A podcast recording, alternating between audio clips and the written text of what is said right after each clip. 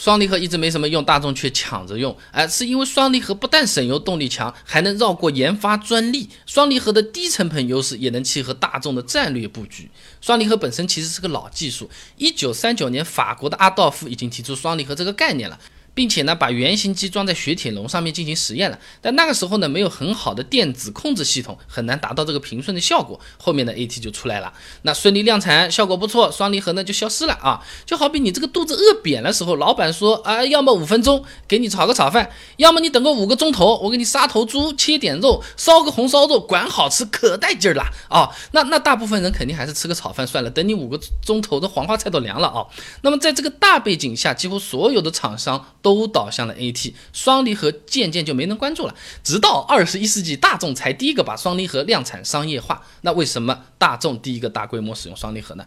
大众以前是用爱信变速箱的，而其他的汽车巨头丰田、通用呢，也是需要爱信供货的。AT 变速箱的需求不断增加。安信的产能又没有办法爆发式的这种增长的，富士康就那么几个厂啊，这就好比 CRV 它还没凉的时候呢，4S 店都是你加了价才给现车，对不对？谁加的多就给谁的，呃，奇货可居的概念。爱信一家独大，那就很容易掐住汽车厂家的咽喉啊，呃，都要窒息了。呃，举个例子，爱信说要涨价，大家就嗯嗯哦；爱信说今天没货了，大家就嗯嗯哦哦，等着有车子造不出来。于是呢，大众、通用恶心了。不想受这个爱信的限制，就选择自己开发了啊。那不像这个风日控股了，爱信、日产控股、加特克啊，大众是没有自己控股的变速箱供应商的。然后呢，AT 和 CVT 的专利呢，基本上已经被国外变速箱巨头公司给垄断了。你参考高通啊，那如果用他们的专利技术再来造变速箱，就需要缴量大量的保护费，哈哈。那和 AT 比，双离合技术呢，没有 AT 那么复杂。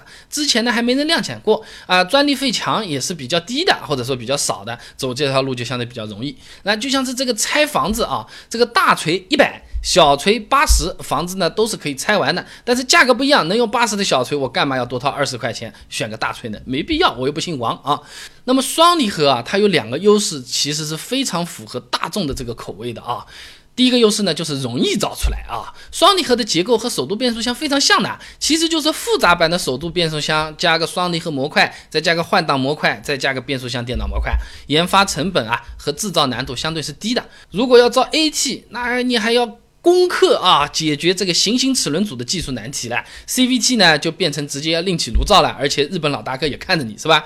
那大众在这两方面也都没有什么技术储备，那干脆就选双离合吧啊！就像做数学题，造双离合虽然很难，但只要掌握高中数学的公式，花点时间就能算出来了。另外两种变速箱呢，就相当于做微积分哦，高数还要先上个大学，大学考得进去，呃，然后再去看这个书，不然的话题目在讲什么你都不晓得啊。双离合传动。效率高，呃，更省油，排放也更少，这是它的第二个优势了。双离合和手动变速箱结构很像，没有液力变矩器的传动损失，动力传输很直接的。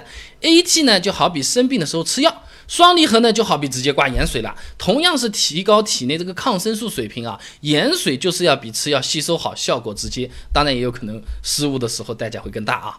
那么根据大众的数据和六速手动相比，干式六速双离合的燃油经济性提升百分之三，湿式的呢提升百分之二啊。那这个刚好是和战略是匹配的，和大环境也是匹配的啊。九十年代后期，这个欧洲开始各种什么节能减排标准了，那国内一直是在借鉴或者是抄的这个汽车尾气。排放标准，零九年欧盟又通过了二氧化碳减排法啊，那二零二零年要降到每公里。九十五克，再加上欧盟每个国家都有二氧化碳对汽车的征税方案，这个省油减排放迫在眉睫啊！人话解释一下啊，如果汽车厂家平均排放不符合欧盟的标准，首先车辆的销售会受到限制的啊，不让卖啊。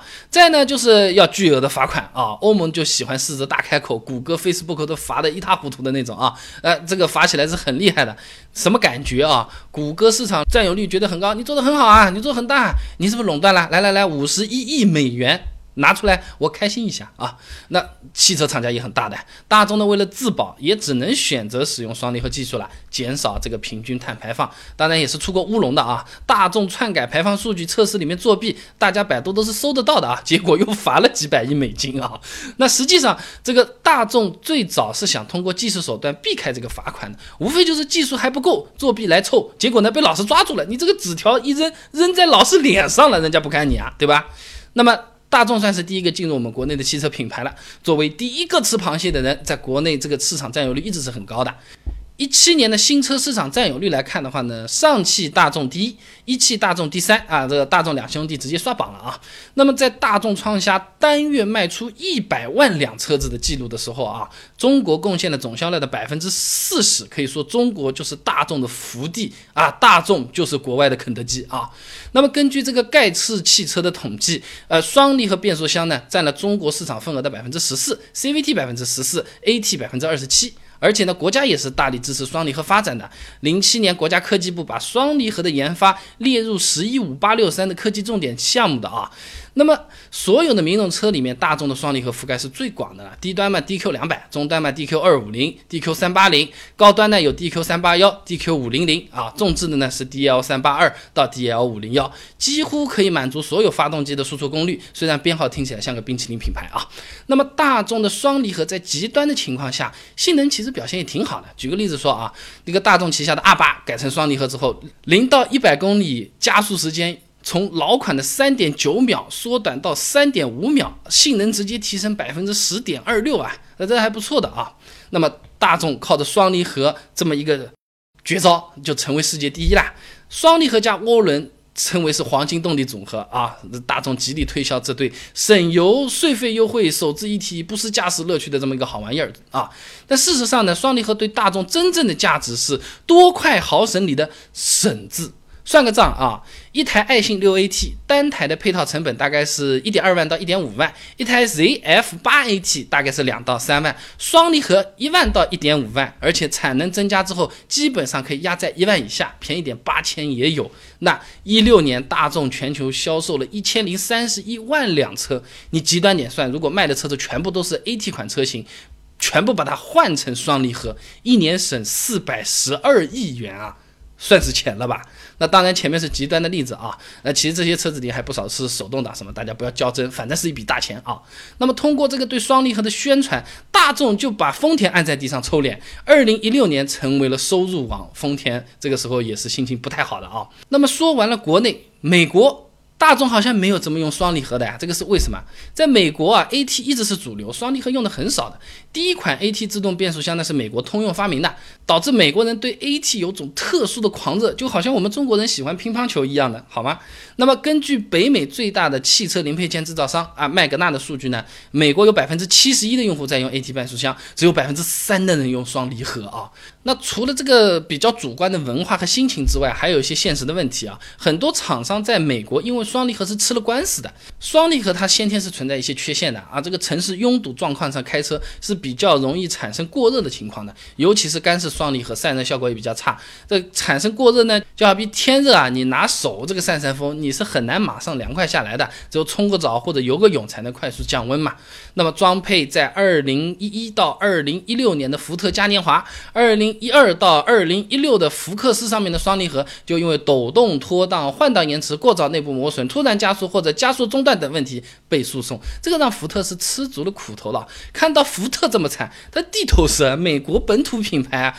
大众们也选择做个乖宝宝。美国的大众高尔夫和其他地区都不一样的，用的是六 AT 变速箱了。总的来说，大众死抱着双离合不放，主要还是因为在中国市场吃到了甜头，而且呢，双离合也符合大众它本身的这个战略发展需要，最大程度的节省了研发和制造的这些开支。那美国厂家呢专心改良这个 AT，日本企业呢更选择 CVT，所以说呢，他们也不用双离合。以前文章我有讲过啊。那么刚刚提到了这个大众双离合变速箱，它不是分低端、中端、高端三个档次的吗？那大众旗下的那些品牌车型售价也是十万到百万都是不等的，对吧？那十万块钱的车子和一百万块钱的车子，它的双离合有什么不同啊？不光是大众一家在搞双离合啊，我们国内什么吉利、奇瑞、东风、比亚迪、一汽、上汽这些也是在搞双离合的，谁做的比较好？Made in China 的威力在汽车上行不行得通？资料和事实都给你找好了，关注微信公众号“备胎说车”，回复关键词“双离合”就可以了。那我这个公众号呢，每天都会给你一段汽车使用小干货，文字版、音频版、视频版都有，你可以挑自己喜欢的啊。双离合过热、抖动、顿挫，网上遍布都是啊，到处都搜得到。那么买 AT 或者 CVT 变速箱怎么样？是不是也有什么坑？只是没有爆出来，因为人家公关水平好呢，我也给你去摸了个底。关注微信公众号“备胎说车”，回复关键词“双离合”就可以了。备胎说车，等你来玩哦。